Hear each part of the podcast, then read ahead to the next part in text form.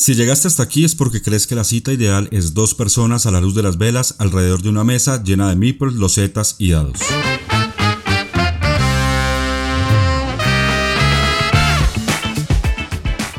Soy Giovanni Delgado de Devir Colombia dándoles la bienvenida a la segunda temporada de Manual de Supervivencia Lúdica, donde hablaremos de la pasión de jugar juegos de mesa, cartas, rol, miniaturas y todo lo que esta maravillosa industria tiene para ofrecer.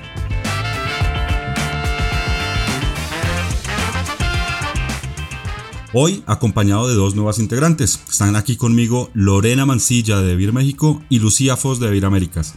Bienvenidas chicas, ¿cómo están? Un gusto tenerlas aquí. Hola Gio, ¿qué tal? Muchas gracias, encantadas de estar aquí.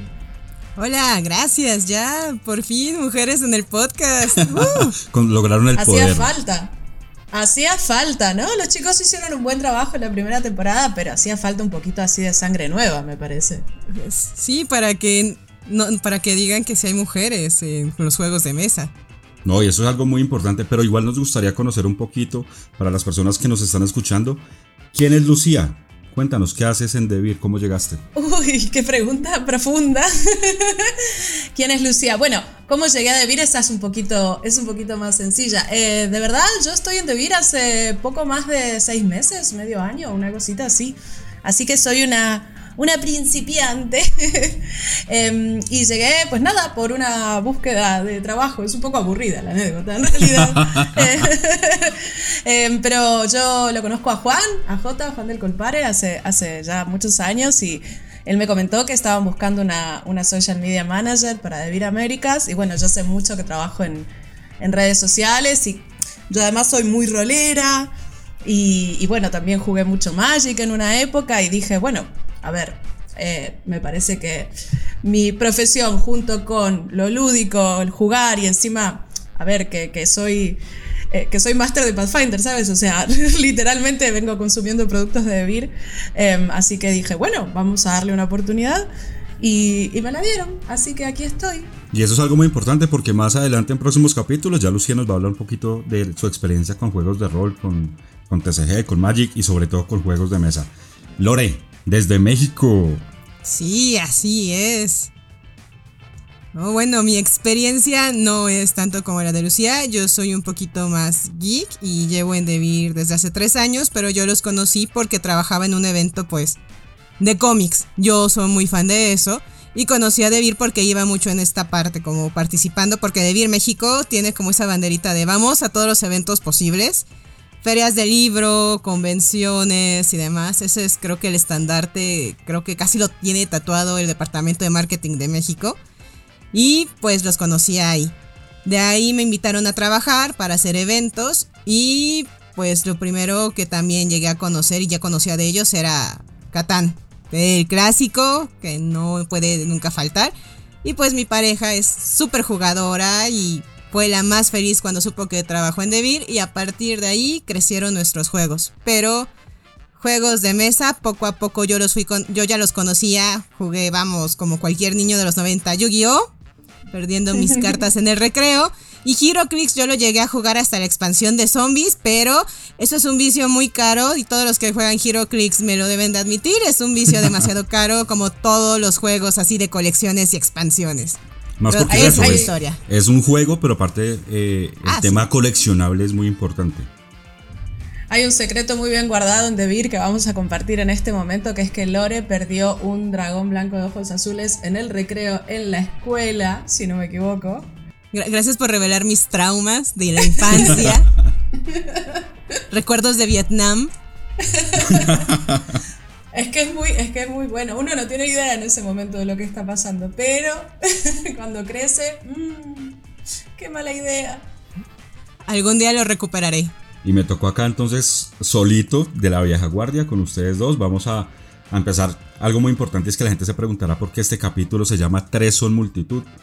Y es eh, por esos casos específicos en los que siempre estamos dos personas únicamente, con la pareja, ustedes con sus novios, eh, o, con uno de sus padres o con sus hijos y cuáles son esos juegos que funcionan muy bien a dos personas. Pero para eso queremos eh, eh, hacer la, la, distinción obviamente de qué es juegos que son para tres, cuatro personas y funcionan a dos y cuáles son específicamente para dos personas, ¿cierto? Lu, tú por ejemplo, Claro. de esos juegos que son para más de dos jugadores, ¿cuáles recomiendas que funcionen muy bien para dos? Em, claro, es, una muy buena distinción la que hace Gio, porque es verdad, hay muchos juegos que se pueden jugar de a dos, en realidad. Muchos, muchos juegos de mesa vienen en plan de a dos a cuatro jugadores o a cinco, y algunos funcionan mejor que otros de a dos. En mi opinión personal y completamente así eh, inocente, pero uno que para mí es de mis favoritos, que funcionan muy bien de a dos, es Paleo. Me encanta, la verdad es que es un cooperativo eh, muy divertido, muy desafiante y yo estoy disfrutando mucho. Vamos por el tercer nivel, si no me equivoco. Con, con mi pareja lo estamos jugando y, mm, y bueno, se va poniendo cada vez más difícil. También es cierto que al ser cooperativo, ¿no? Funciona completamente diferente que un competitivo, porque por supuesto estamos jugando como los dos contra la máquina, por decirlo de una manera. Y la verdad es que funciona súper, súper bien. Es muy recomendable para, para dos jugadores. Sobre todo si te gustan los cooperativos y, y un buen desafío, porque hay que, hay que hacer los niveles. Bueno, y si recomiendas un cooperativo a dos personas, eh, ahí tienes que ver que efectivamente no va a haber discusiones, no va a haber peleas con la pareja. Porque Exacto. están los dos logrando la misma misión. Pero ya Exacto. juegos donde tienes que competir directamente ya es otro tema. No, no, ni hablar. De hecho, por eso viene bien. Es como de repente vienes de un par de competitivos y estás ahí como, bueno, amor, juguemos un cooperativo ahora. ¿Sabes? Nos va a venir mejor, nos va a hacer bien antes de ir a dormir. Así estar juntos, cooperando hacia algo, un objetivo en común y dejamos de ponernos nerviosos. ¿viste? Demostrar que aún se aman y poderse todavía abrazar y verse a los ojos y no enviarlo al sillón. Sí, muchos juegos terminan así. Por favor, al sofá. No, no, por eso recomendamos un buen cooperativo para dos personas, siempre, siempre es una buena opción. Y Paleo es, la verdad que maravilloso, desde el arte que tiene, la lógica de esta cosa del día y la noche, y sobre todo esta cuestión de los niveles, ¿no? Es casi como una campaña que se termina haciendo. Em, va, va poniendo, va aumentando la dificultad, así que la verdad, súper, súper recomendado. Pero bueno, hablando de juegos como de dos personas, no sé, tanto creo que en pareja como en grupos de juegos siempre pasa eso de que debe de haber la persona que lee el reglamento. Yo no soy esa persona. Yo, yo, yo por eso tengo a mi pareja, sí le hago leer el reglamento y ya luego leo las reglas para corregirlo. Pero siempre va a pasar ese mal. Alguien tiene que leer el reglamento, alguien se sacrifica por nosotros. Entonces, se lo reconozco mucho. Y lo que nos ha pasado muchas veces leyendo el reglamento de cuando jugamos un juego que nos encanta, que no es exclusivo para dos, que es de dos a más jugadores, es que nos topamos con de, ay, es que cuando lo jugamos a más es de, ay, ya nos aprendimos mucho las reglas de dos. Y es volvernos a acomodar. Sí, a veces hay cambios Ay. que son un poquito abruptos cuando cambia la, la cantidad de jugadores. Entonces siempre toca eh, como irlo rotando, jugarlo una vez con dos, una vez con, con más personas para, para que no se pierda también como la, la idea, la línea del juego. Me imagino que el Orex su recomendado no es un cooperativo, ya que veo que te gusta como... No, no, no, no. Nosotros, nosotros ahí sí tenemos nuestro pique. Él tiene ahí su lista de qué juegos hemos jugado y quiénes han ganado. Y de hecho es una trilogía. A mí yo soy fan de esa trilogía, Century. Me gusta el 1, soy fan del 1. Si los pongo en orden, me gusta el 1, el 3 y el 2. No soy tan fan, pero me gusta, es parte de la trilogía. Century, esa me gusta mucho del 1, eso que puedes hacer del intercambio de cartas, irlos moviendo, consiguiendo las moneditas de metal, es el mejor toque.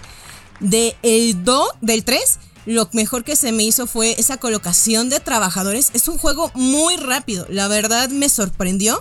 Ya lo jugué de 2 a 4, pero de a 2 funciona muy bien y es algo que yo le agradezco mucho a Century. Es que funciona muy bien para dos personas, en sus tres versiones, que no cualquier juego lo hace. Muchos juegos que hemos tenido que jugar es de, ay, lo tienes que adecuar así y así. Y cuando lo juegas a más, eh, cambia mucho el juego. Century no, no le falla tanto eso en sus tres versiones. Y lo padre también es eso, de que los puedas ir como combinando, porque al fin y al cabo Century surgió así. En sí era un gran juego combinable y bueno, tenemos esta trilogía que podemos combinar el 1 con el 2, el 2 con el 3, los 3 y creas nuevas formas de juego. Entonces, ese es el bonus que te da aparte Claro. Sí, Century. de hecho lo estuve jugando también estos días con, con mis padres acá. Bueno, no a dos personas, sino a tres, pero... Y es un juego que es muy fácil de aprender. Digamos que al comienzo, como todos, pues... eh, la primera partida mientras te acoplas un poquito al, reglamento y a lo que tienes que hacer, pero después ha funcionado súper bien y, nos hemos jugado 3, 4 partidas en una noche. ¡Qué bien! Una familia que juegue juntas se mantiene junta. Sí, toca aprovechar ahorita que estamos en cuarentena, entonces si están cerquita, pues apagar un ratico el televisor y, estar en una mesita jugando. Sí, eso, por eso también estaba bueno que hoy hablásemos de juegos de a dos, ¿no? Porque quizás mucha gente hoy en día no se puede juntar a jugar muchos juegos y quizás hay gente que, bueno, que vive con su pareja o, con, no sé, con cualquier compañero de piso, lo que sea, y tener un juego que sea buen juego de a dos te puede salvar una noche de jueves aburrida, un sábado a la noche, un martes a la tarde, cualquier cosa. Pero está bueno para, este momento, ¿no? Este momento de, cuarentena. pero es la mejor cita romántica.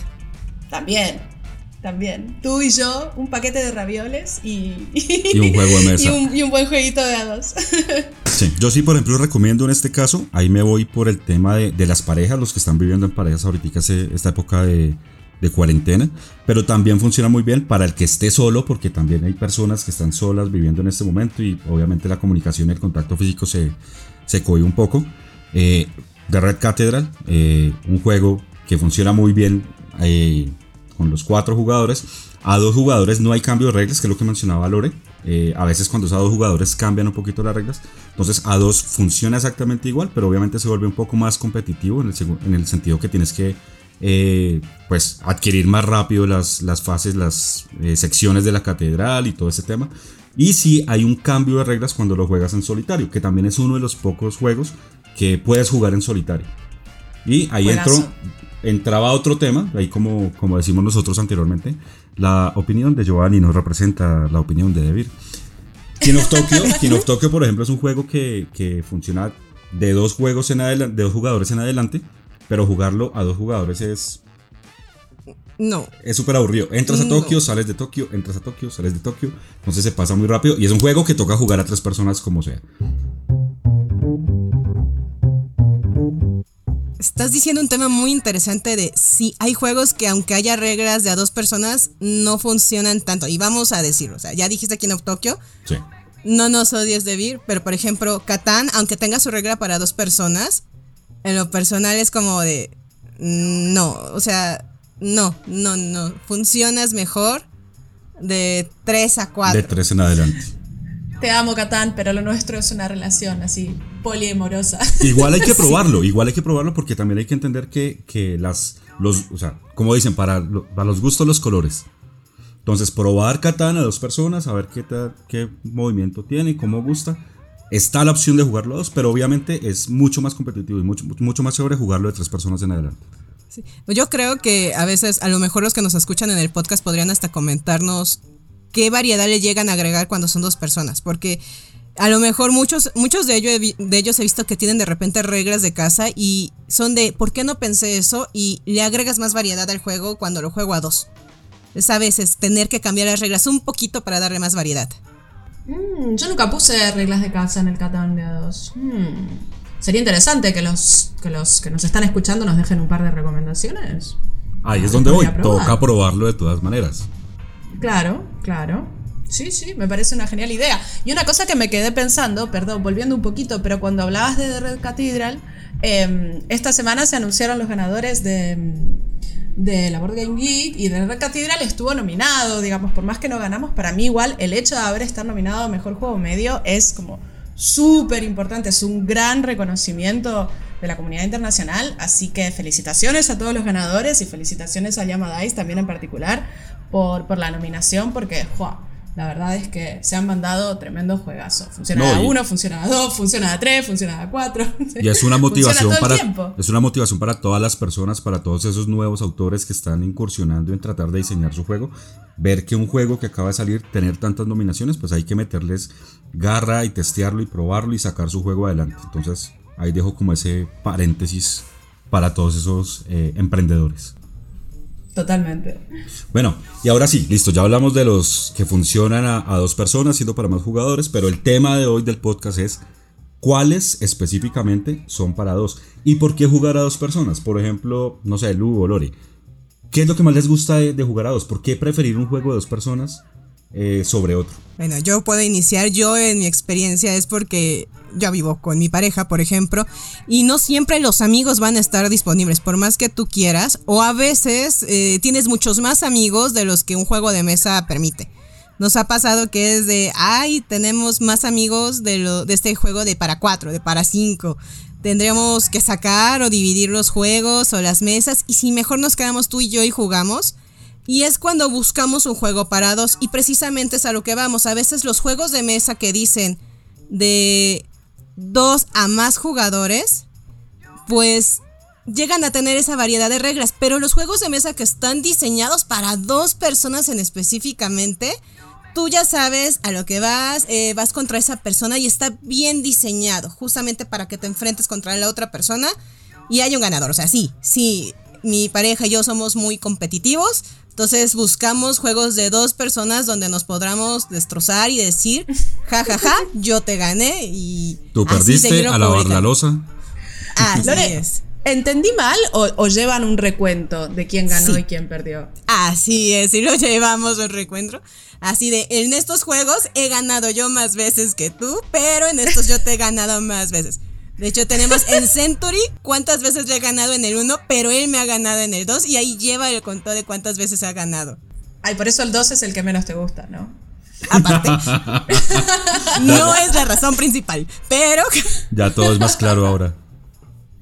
A mí, la verdad que lo que me gusta de, jugar de a dos es... Em, sí, claro, digamos, no, no, puedes salir en cualquier momento, ¿no? Si estás con tu pareja o estás con un amigo, con una amiga, es como que puedes salir en cualquier momento y tener un buen rato, compartir así como un encuentro lúdico. Eh, más espontáneo, quizás para juegos más de tres o cuatro personas, si tienes una familia más pequeña, si vives con menos gente, es un poco más difícil juntar como cuatro personas para hacer un Catán o cinco personas para hacer un mariposas a cinco personas. En cambio, un juego de dos se me hace que es como que sale más fácil.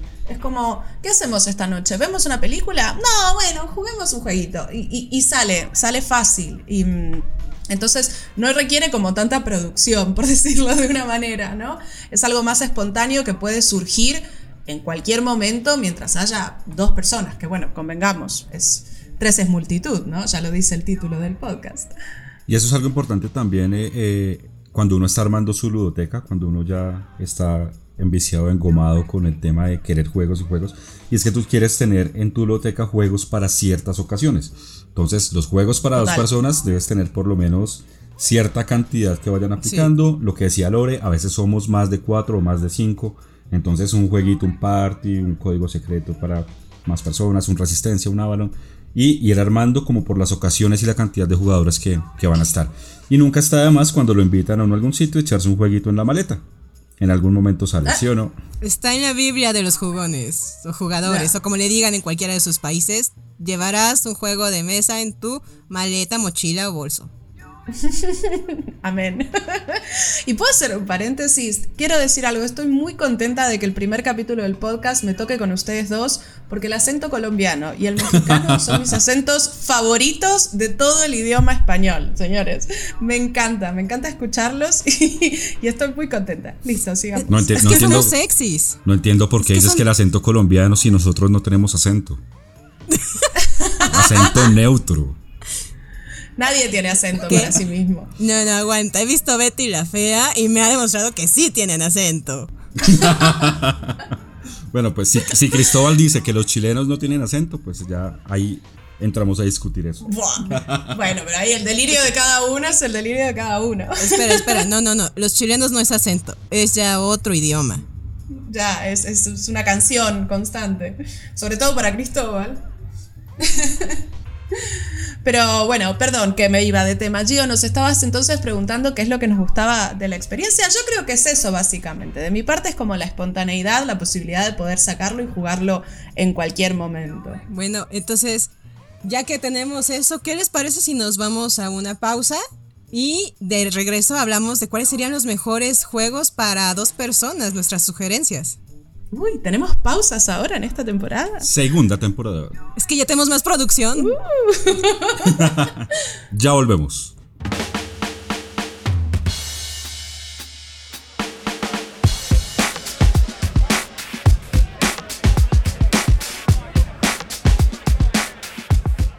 Y a continuación, David Esbrí, editor de juegos propios de Devir. La anécdota que os contaré hoy es sobre el juego París, la Cité de la Lumière. Es un poco eh, cómo nos llegó el prototipo en su primer momento, cuando José Antonio Abascal nos presentó el juego, pues eh, lo hizo en una maqueta de aproximadamente 50 centímetros por 50, en la cual las distintas piezas, los poliominos, los edificios del juego, eh, estaban hechos con una impresora en 3D y eran edificios eh, en 3D, de aproximadamente del tamaño de, de, una mano de un niño de 10 años cada edificio. ¿vale? Entonces, el juego era exactamente el mismo, era un juego de dos jugadores que se juega en aproximadamente un cuarto de hora, 20 minutos cada juego, pero que eh, realmente eh, estaba hecho pues con unas piezas de una producción eh, tremenda, ¿no? Entonces, bueno, el proceso que fue realmente interesante fue el de conseguir convertir esos edificios gigantescos en las piezas de juego que tenéis ahora en, en París. Estás escuchando Manual de Supervivencia Lúdica.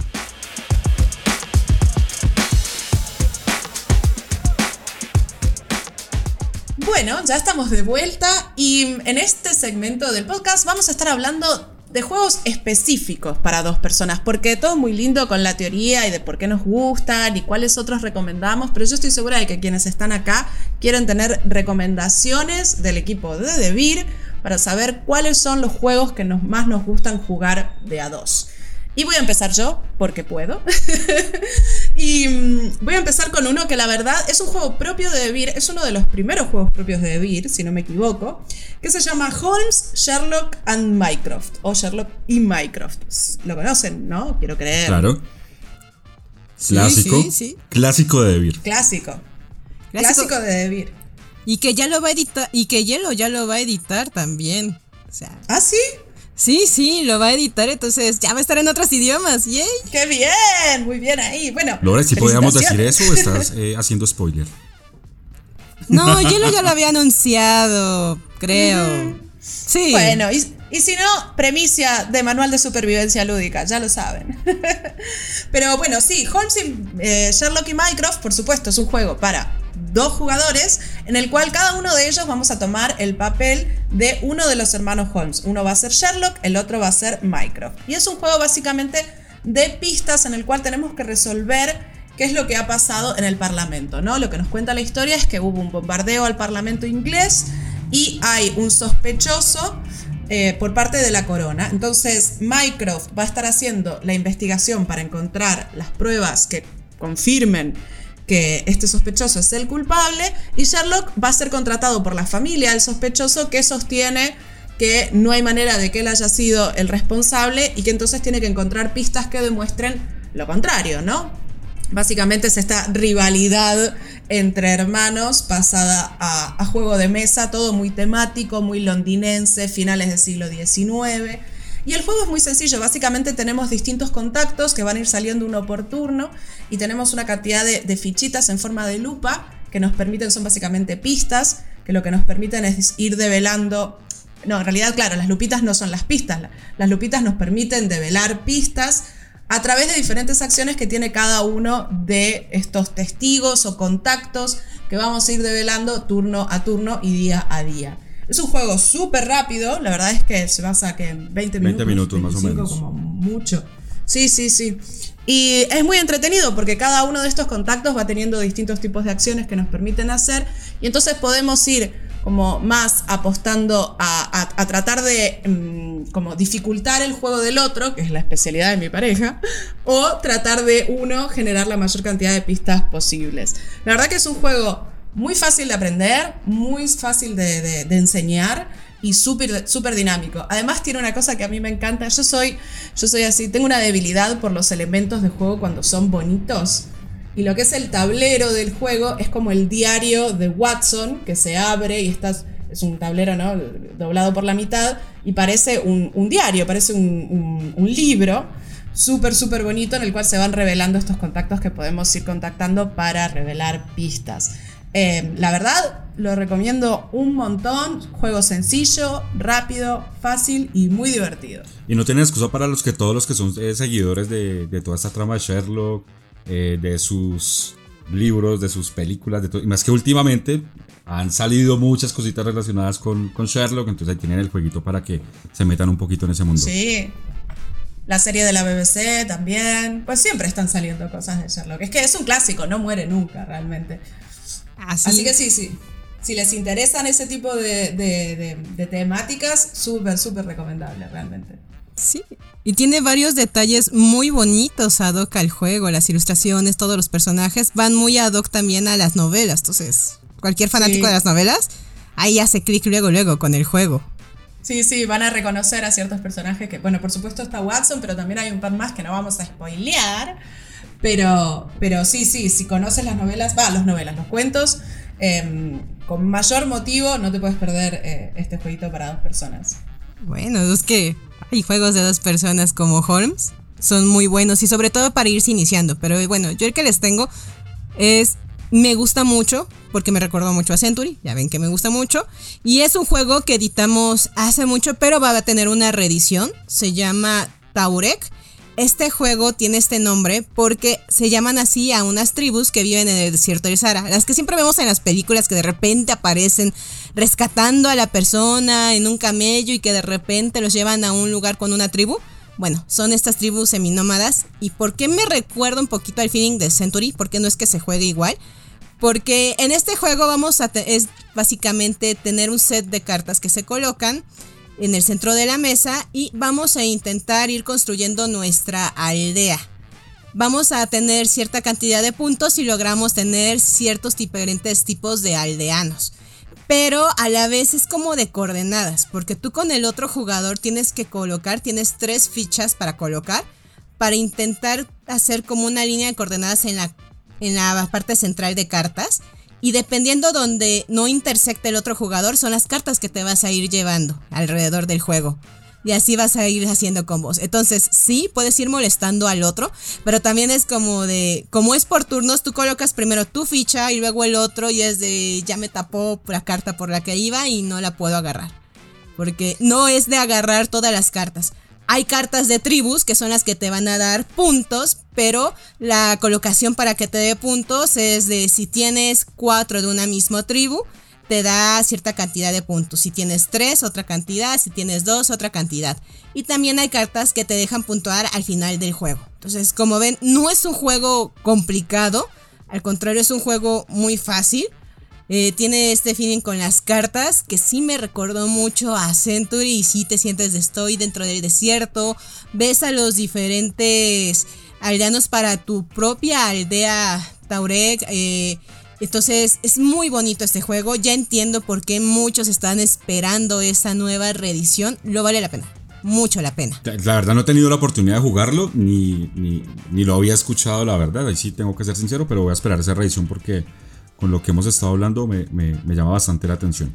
Yo sí, por mi parte, eh, con lo que hablamos anteriormente de jugar Catán a dos personas y todo esto, el Catán básico, pues creo que para mí funciona muchísimo mejor eh, los príncipes de Catán. Eso es mi recomendado. Los príncipes de Catán, de hecho, es una, una, una reedición con algunos cambios de lo que anteriormente era Catán Juego de Cartas que fue un juego de 2017. Ah, y en 2010 sale Príncipes de Catán con algunas eh, reglas pues revisadas y obviamente cambió su nombre. Me gusta porque los que conocen Catán saben que eh, se juega con un tablero central en el que están los losetas y no va adquiriendo los, los recursos, pero en los Príncipes de Catán cada uno juega con su propio tablero, por así decirlo, cada uno va armando su, su isla. Algo así, bueno, para los que eh, han estado pendientes también de la Liga de Beer, en la primera fase jugamos con Alhambra y pudieron ver cómo funciona esta parte de que cada uno, independientemente de la carta que saliera, cada uno va armando su ciudad con sus murallas, entonces es algo así. Entonces en Príncipes de Catán, eh, igual juegas con los dados, bueno, son un dado numérico y un dado con figuras que te van dando como ciertas ventajas en el juego. Y cada vez que eh, un jugador lanza los dados, pues obviamente adquiere el, el, se me fue la palabra, el elemento, el recurso, adquiere el recurso del dado que, haya lanzado. Tienes que tratar de... El dado tiene recursos. El, No, las cartas tienen recursos y tienen un dado dibujado, entonces dependiendo del lanzamiento del dado te dice qué recursos vas a obtener. Pero si yo Ah, lanzo un dado, vale, vale. la otra persona igualmente obtiene el recurso que tenga en sus cartas. ¿Sí? Claro, como Catán. Exactamente. Están igualmente el tema de los poblados, de, de las ciudades. Eh, en este caso ya no necesitas dos carreteras de distancia entre poblados para construir, sino simplemente una carretera. Puedes incluir... eh, ah, bueno, tiene una parte para jugar un modo básico. ¿Sí? Y aparte trae otras... eh, otros... Otro puñito de cartas, por así decirlo, como expansiones en el que le vas agregando más dificultad al juego. Entonces puedes jugarlo de diferentes maneras. No, Y aparte, entonces, por lo que dices, como es de cartas, es súper portátil, te lo llevas a un viaje, sales y puedes sacar las cartas y decir, vamos a jugar esta partida. Sí, eso es lo bueno. estos- la mayoría de juegos a- de- para dos personas son súper portables. En cualquier espacio lo puedes guardar. Sí, tal cual. Son todas cajitas bastante pequeñas. Yo, yo tengo una excepción, aquí va mi otra sugerencia y es la gran excepción a esto. Es la gran caja llamada Police. Este no es portátil. Pero es que ese ya es otro tema. O sea, Ya es un sí, wargame. pero es un juego para dos. Eh, sí. Sí. Y, mira, y- No, y de hecho, ¿Y ca- es un casi wargame todo. o es un euro pesado? Ah, es eh, no, no sé si es un wargame. Eso es Es un poco polémico. Es un, es un poquito polémico y es a lo que voy. A mí me gustó mucho. Tiene un arte precioso, es hermoso. Aquí rompe la regla de los juegos de dos es para. Son portátiles. Este. No cabe en mi bolsa y creo que necesito una mochila más grande para llevarlo. Pero sí necesitas una mesa grande para jugarlo. Pero es un gran juego. Es grandioso y sí entiendo el por qué muchos están como divididos y Wargame y Eurogame, porque sí tiene mucho este feeling y realmente las batallas son muy opcionales, no necesitas ganar por batallas. Entonces es lo que muchos que son muy fans de los Wargames pueden decir, es que no es tan Wargame, pero yo considero que es un buen juego si vienes de jugar juegos euros, si vienes de jugar como ah, Agrícola u otros juegos y dices, quiero empezar a conocer Wargames, Polis es, tu, es una opción para empezarte a introducir al tema. Es un excelente juego para dos personas. A mí me encantó. A mi pareja también le encantó porque nos gusta mucho la cuestión griega, nos gusta la mitología y demás. Y bueno, eh, Polis viene con la temática de las guerras del Peloponeso. Uno va a ser Esparta y el otro va a ser Atenas y vamos a ir conquistando distintas polis. Tenemos que generar recursos y pues la verdad sí, tiene un manual digno de un wargame. He visto manuales de wargames más largos, pero este no se queda atrás. Entonces, nosotros la primera vez nos echamos como unas 3 horas y 45 minutos de leer el manual de hay que hacer esto y hay que hacer esto y espera, nos falta todavía explicar todas estas acciones. Pero ya una vez jugándolo es muy intuitivo, empiezas a entender que para ganar este juego, si bien a veces hay que pelear, porque hay recursos que no siempre puedes llegar a tener, porque tienes que ir conquistando polis y no necesariamente llegas a la guerra por eso, pero no todas las polis dan los mismos recursos. Entonces llegas a enfrentarte contra otras personas, pero también dependen de los sucesos que lleguen a pasar. Hay sucesos que, con, que llegan a, con- hay sucesos que llegan a castigar a uno de los jugadores. Por ejemplo, en una partida me tocó ser castigada a mí de que mi poli central no me podía dar recursos. Entonces me orilló a atacar al otro, pero hay otros sucesos que pueden orillarte a tener batallas navales, etcétera. Entonces, eso te ayuda a que el juego tenga una rejugabilidad mucho más grande. Exacto, Entonces, no hay un una juego- sola forma de ganar, sino que depende de las opciones que tomes durante el juego.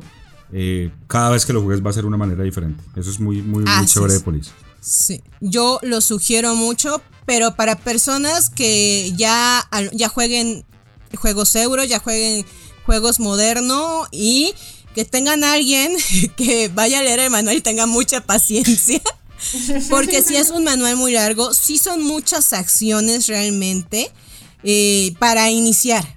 Pero ya después de que las vas jugando, eh, ya son muy intuitivas. Entonces realmente no es que sean tantas, es que de repente hay en diferentes fases que se van resolviendo. Creo que hay juegos que llegan a tener muchas más acciones que en Polis. Entonces, Y es uno de los Polis que- es un gran. Y es uno de los que más concentración pide, por así decirlo, por, precisamente porque tienes que estar muy pendiente de las múltiples posibilidades que tienes, en qué orden las vas a hacer y qué es lo que vas a, a- a organizar dentro del tablero. O sea que básicamente esto, esto sería un euro pesado pre-wargame.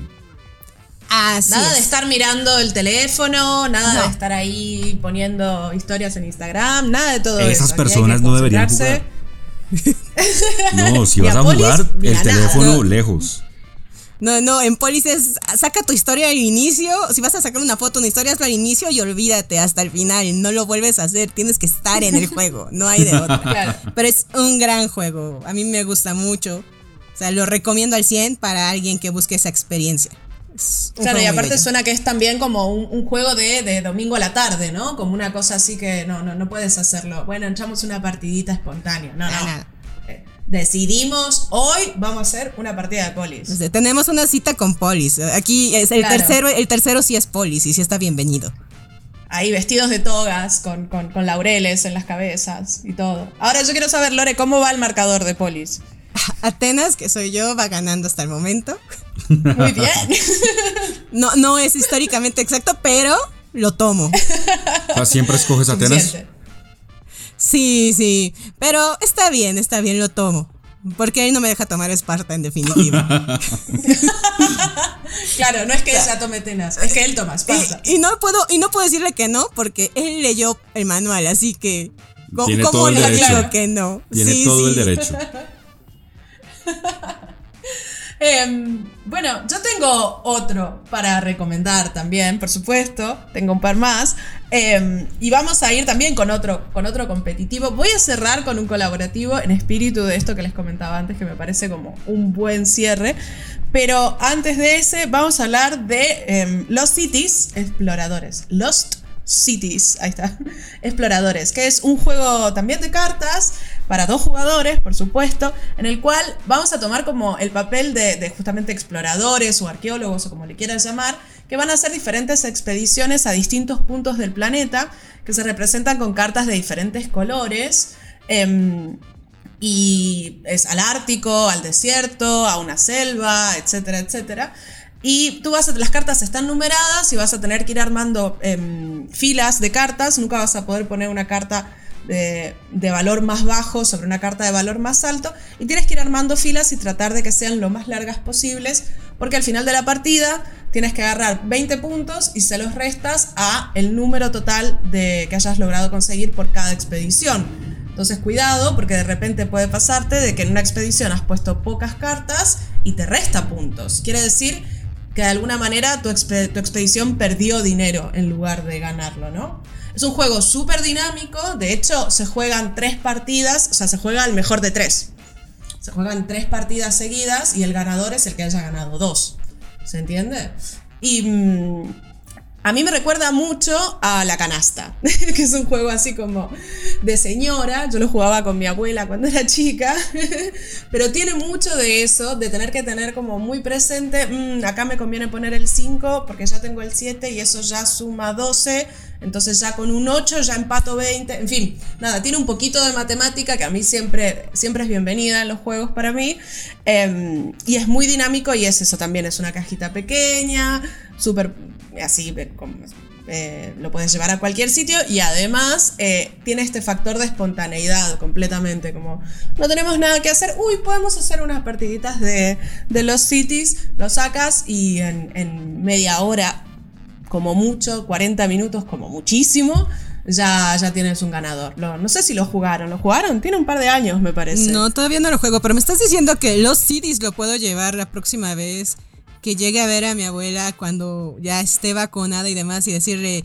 no traigo para jugar canasta, pero juguemos los CDs. Completamente. Completamente, Lore. Ni hablar. ¿A tu abuela le gusta la canasta? Llévaselo.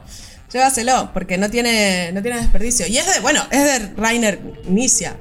O sea, hola. Yo voy a hacer ¿qué un tal? paréntesis acá porque no sé si soy yo el que no sabe o es en Colombia que no se sabe qué es canasta.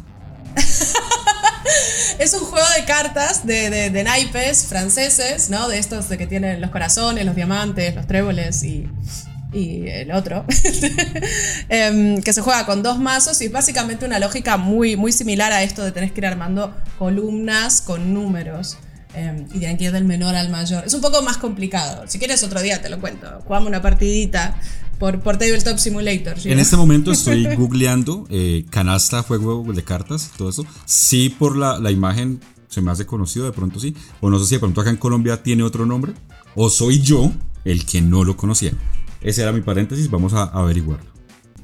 Manual de supervivencia lúdica, un sitio donde aprendes de juegos de mesa modernos y clásicos. Y clásicos, sí, porque por nombre no me suena. Y también aprendemos de, de, el gran lenguaje, la lengua española y sus variantes, porque ahora sabremos cómo, se, cómo es el juego canasta en Colombia. No, va a tocar hacer otro, otro eh. capítulo o, alguna otra publicación para, para que todos estemos enterados. ¿Qué es la canasta? Pero bueno, ya, ya, ya me di cuenta más o menos. Si los oyentes, si los oyentes escuchan esto y dicen a ver si nos pueden, si podemos explicarle allí o la canasta. No, precisamente, pues los colombianos que escriban eh, acá en los comentarios si sí lo conocen y entonces el, eh, el que no sabía nada del tema era yo. vale. Pero volviendo un poquito y para cerrar sobre los cities, otra cosa que quiero decir es que las cartas son, son muy bellas, son grandes, no son, no tienen el tamaño de un naipe normal, son más bien como una carta de tarot. Como las de Century. Y tienen todas.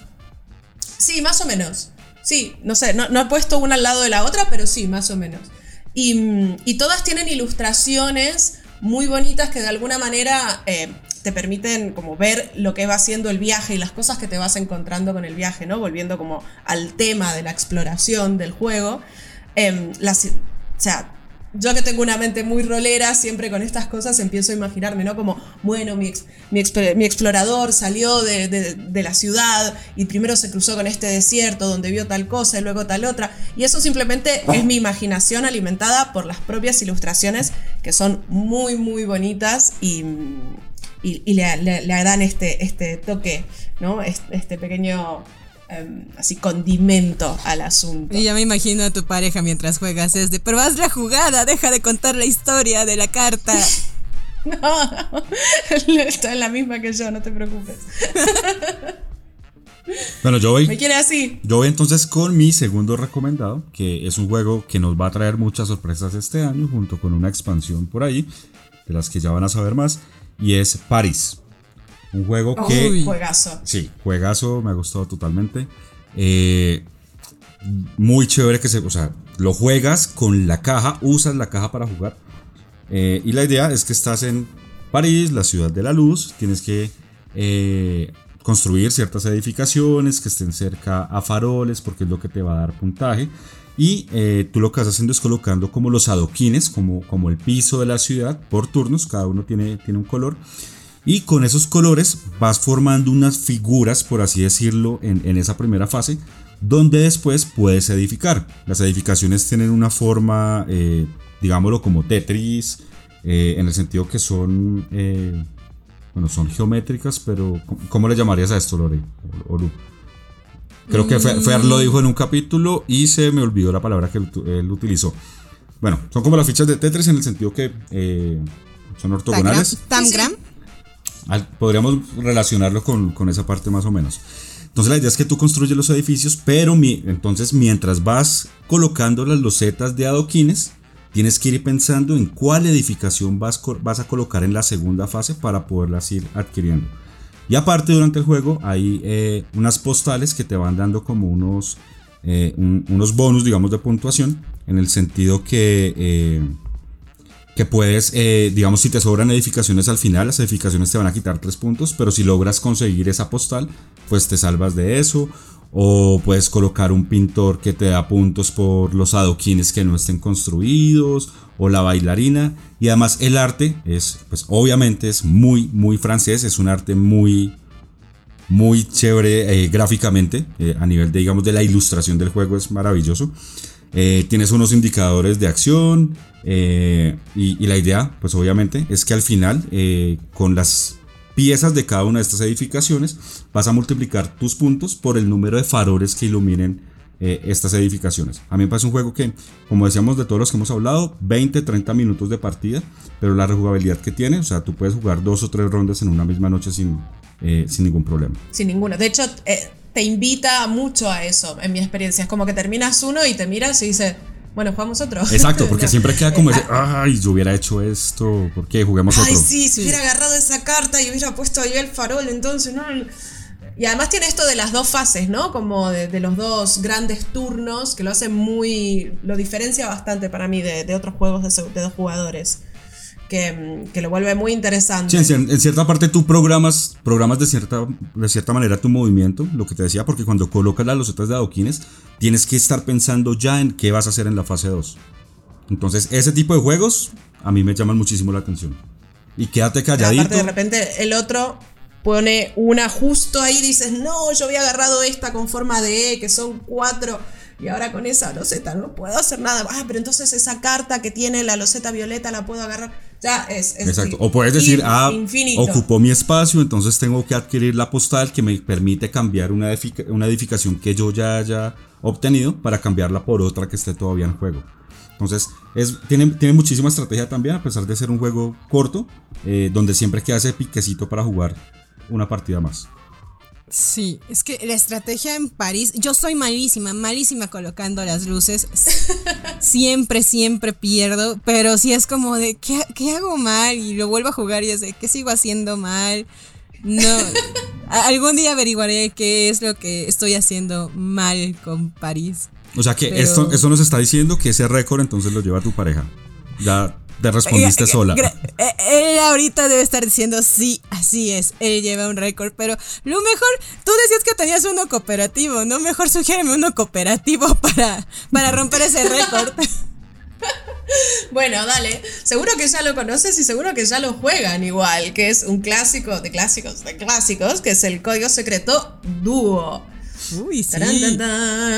Sí, eh, la verdad, personalmente es mi código secreto favorito. O sea, si voy a jugar código secreto y no somos seis personas, prefiero jugar código secreto dúo de, a cuatro, ¿sabes? O sea, que también se puede, pero está hecho para dos.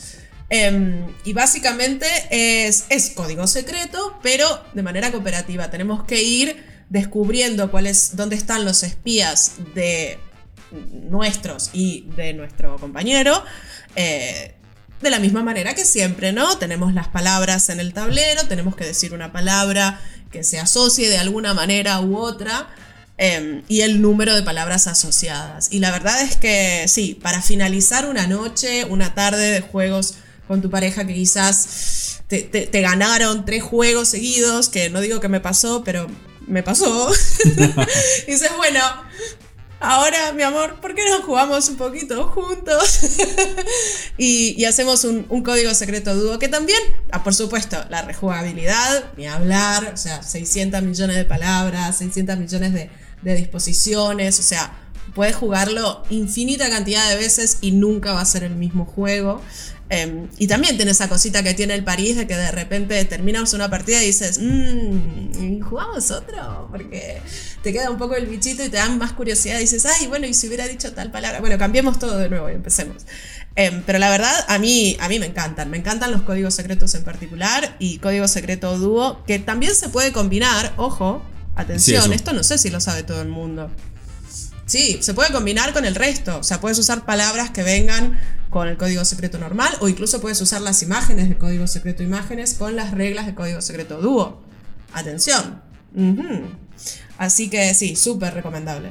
Sí, no, muchas personas saben eso y, es bueno aclararlo como tú dices. Tú puedes eh, colocar el set de cartas con palabras y con imágenes, no hay ningún problema, y así le metes como un poquito también de, picantico al juego. Sí, sí, por eso está bueno para mí. Código secreto es realmente un juego que vale la pena tener los tres. Porque de repente Por eso es uno de los imprescindibles. Exacto, exacto. Ya lo dijo usted, compañero Colombia.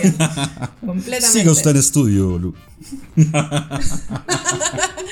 No, pero bueno, gran, gran juego, especialmente esto, recomendado para el final de la tarde del domingo, cuando ya eh, los, los humos competitivos han empezado a decantar un poco o quizás a subir demasiado y dices, bueno, vamos a trabajar juntos, tenemos una meta común.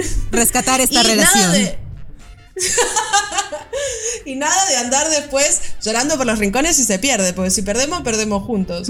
Así que eh, ahí podemos jugar otro de nuevo. Pero, pero sí, súper, súper recomendable. Una gran terapia, código secreto dúo. Y sí, eh, yo alguna vez jugué, intenté jugar código secreto normal a dos personas y fue como un. No, mejor si lo juego a No. más, pero código secreto dúo es una gran experiencia y aparte el que tenga el modo campaña, creo que eh, Ah. es eso, porque trae modo campaña. Sí, Es verdad, es verdad. Mira, me hiciste acordar. Sí, sí, sí. El modo campaña que se va poniendo cada vez más difícil.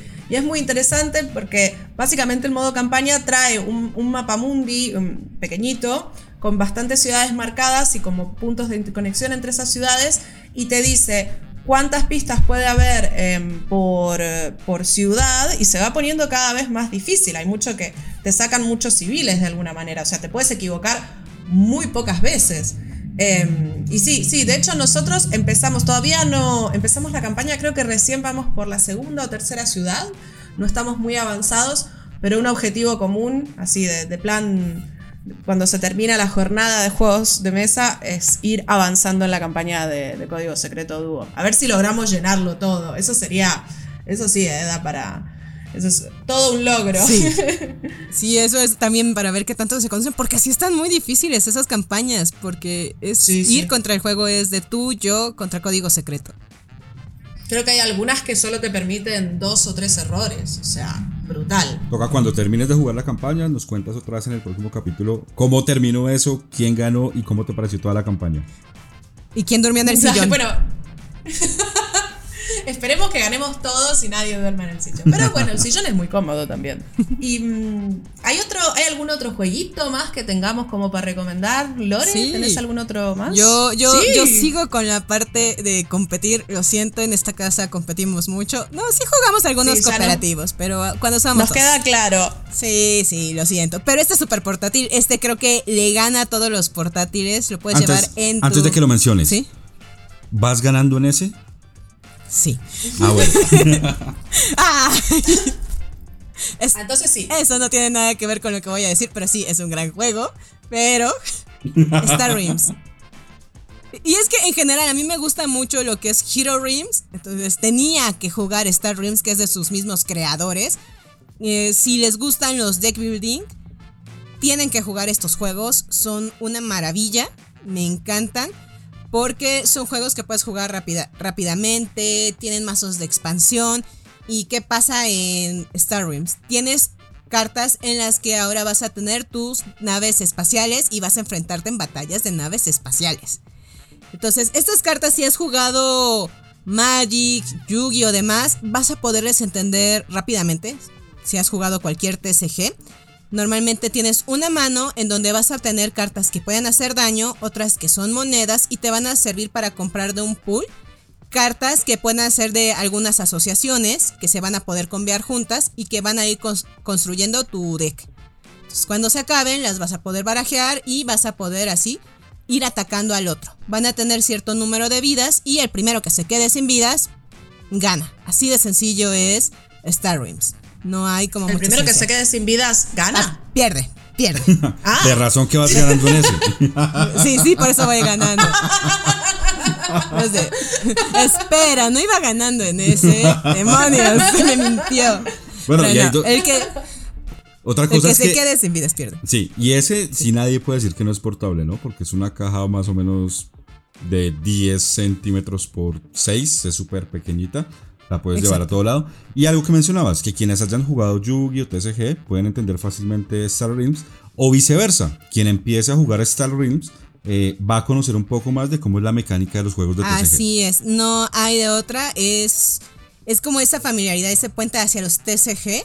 Yo los recomiendo mucho esa familia de Hero Realms, de Star Realms y tienen sobres de expansión que también pueden conseguir que les van a ir agregando cartas ya sea de tripulaciones, daños, etcétera, que incrementan este universo. Entonces, la verdad es algo que yo les sugiero mucho a todos esos fanáticos de los juegos de cartas que no se lo deben de estar perdiendo. ¿Y qué, para qué circunstancias dirías que, está bueno? Para cualquier circunstancia, me imagino que al ser tan portátil realmente se puede jugar en cualquier momento, pero... Cuando tengas una mesa, yo creo, llegas a un restaurante, en lo que llega la comida, bien, saca el Star Dreams. Bueno, y tenemos muchísimo, tenemos muchísimos juegos para seguir recomendando, pero para eso también tienen que estar atentos a las publicaciones que vamos a estar eh, haciendo, a los artículos que tenemos en nuestra eh, web. Ya yo creo que con el tiempo que tuvimos hoy, eh, se nos quedan muchas cosas por ahí, de las cuales vamos a seguir hablando más adelante. Pero ya se llevan una gran lista de juegos de dos personas para jugar. Yo creo que ahí se llevan fácilmente más de un mes de juegos de mesa para dos personas y se pueden poner como un reto. Por ejemplo, mi pareja y yo nos dimos cuenta que teníamos muchos juegos sin jugar y nos pusimos como ese reto y tenemos ahorita una tómbola donde sacamos números aleatorios y tenemos la lista. Y ese es el juego que jugamos a la semana para bajar ese stock de treinta y tantos juegos sin jugar. Porque a veces eso pasa, ¿verdad? Sí, creo que nos estamos dando cuenta con el estante que tienes detrás tuyo que, que no pueden ver lo que nos están escuchando, pero estamos viendo, no sé, más o menos unos 70 juegos detrás tuyo. Son mucho más, pero sí, 70, 70, digamos 70, para que los que escuchan el podcast piensen bien de mí. No se intimiden. Sí. bueno, yo quiero que Lore nos mantengas informada de cómo va esa, esa, esa cuenta y cómo sigue también el marcador, porque ahora estoy así involucrada, me siento parte, estoy como hinchando por vos. ¡Vamos, Lore! ¡Vos podés! Y es una buena idea. fin de año. Y es una buena idea para todas las personas que juegan en pareja, que lo empiecen a hacer. Cada vez que jueguen un juego, llévense la puntuación. Y al final de mes pueden hacer algún tipo de penitencia, trueque, castigo, alguna cosa. Mm, no. Es una buena idea. No habíamos, no habíamos puesto eso, pero estás dándome ideas, yo. Sigue hablando, sigue hablando. Se nos acabó el tiempo. Yo no. Oh. oh. Bueno, eh, la verdad que gracias a todos y todas quienes nos escuchan y recomiendan este podcast. Les recordamos que pueden escucharlo a través de Spotify, Apple Podcast, Google Podcast y Spreaker. También para conocer más sobre nuestros juegos de mesa y nuestro catálogo disponible en tu país, visítanos en devir.com o en las redes sociales de Devir Américas, Devir Argentina, Chile, Colombia y México. Gio, Lore, la verdad, un placer. Estoy súper contenta de ser parte del Manual de Supervivencia Lúdica encantada de haber estado con ustedes dos. Y, bueno, no sé, nos despedimos. ¿Tienen algo más que aclarar? Ay, sí, que estamos muy felices porque salimos en el primer episodio de la temporada 2. y van a seguir saliendo. Vamos todavía. Vamos a tener. Y vamos a seguir saliendo. Muchos temas de aquí en adelante. Los despido desde Colombia. Un fuerte abrazo para todos y nos estamos viendo. Bye.